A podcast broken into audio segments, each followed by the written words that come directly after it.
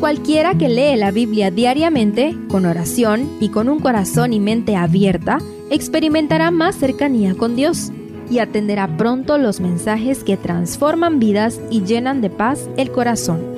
Únete en la lectura de la Biblia en Reavivados por su palabra.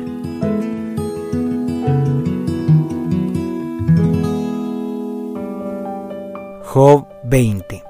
Llegó el turno otra vez para Sofar, quizá el más joven de los tres amigos que han estado interpelando a Job.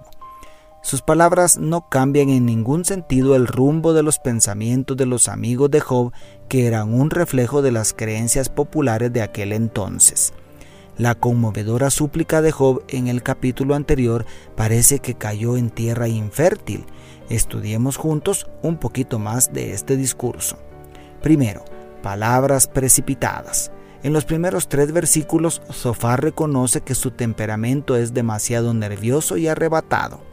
El hombre estaba ansioso por darle expresión a la avalancha de pensamientos que se agolpaban en su mente.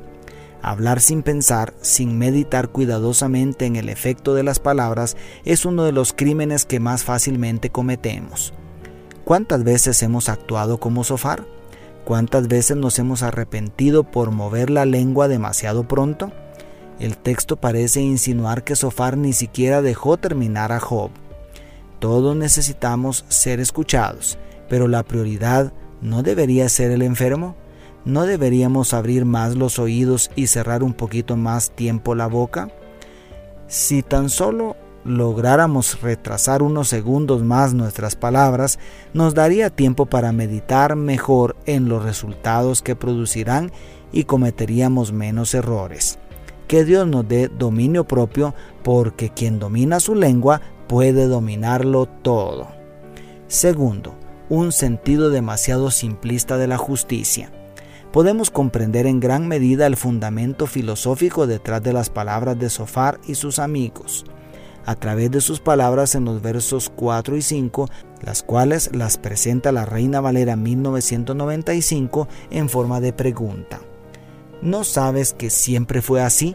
Que desde el tiempo en que el hombre fue puesto sobre la tierra, la alegría de los malos es breve y el gozo del impío solo dura un momento. Desde hace mucho tiempo, muchísimo tiempo, el ser humano ha tratado de simplificar las cosas para comprenderlas. En el fondo, todos tenemos un sofá dentro que nos dice que el justo debe prosperar y el impío debe sufrir pero la vida está llena de evidencias que demuestran que no siempre es así de fácil y sencillo.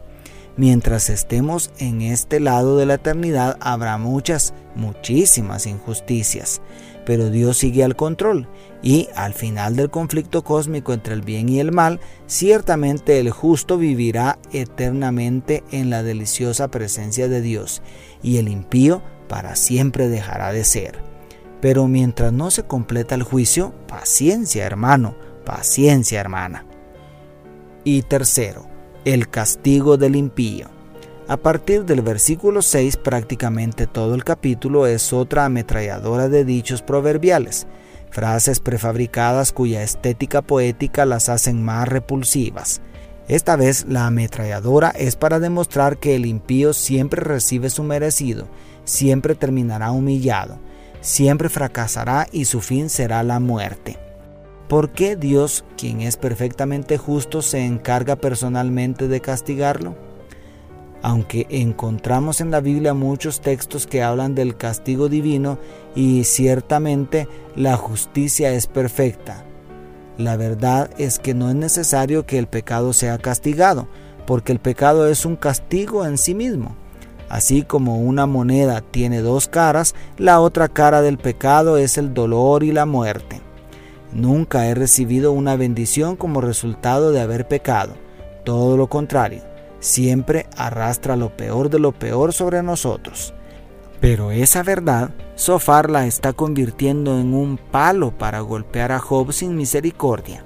En otras palabras, le está diciendo, si sigues pecando obstinadamente vas a terminar peor de lo que estás. Implícitamente le está recalcando la misma idea que todos los amigos de Job repetían una y otra vez. Con toda seguridad pecaste y lo estás pagando. arrepiéntete. Si puede colocarte en las sandalias de Job un momento, ¿qué clase de consuelo es este? Es indispensable tratar el tema del pecado y sus consecuencias, pero allí no debe terminar nunca el discurso. Aún hay esperanza en Jesús. Dios te bendiga, tu pastor y amigo Selvin Sosa.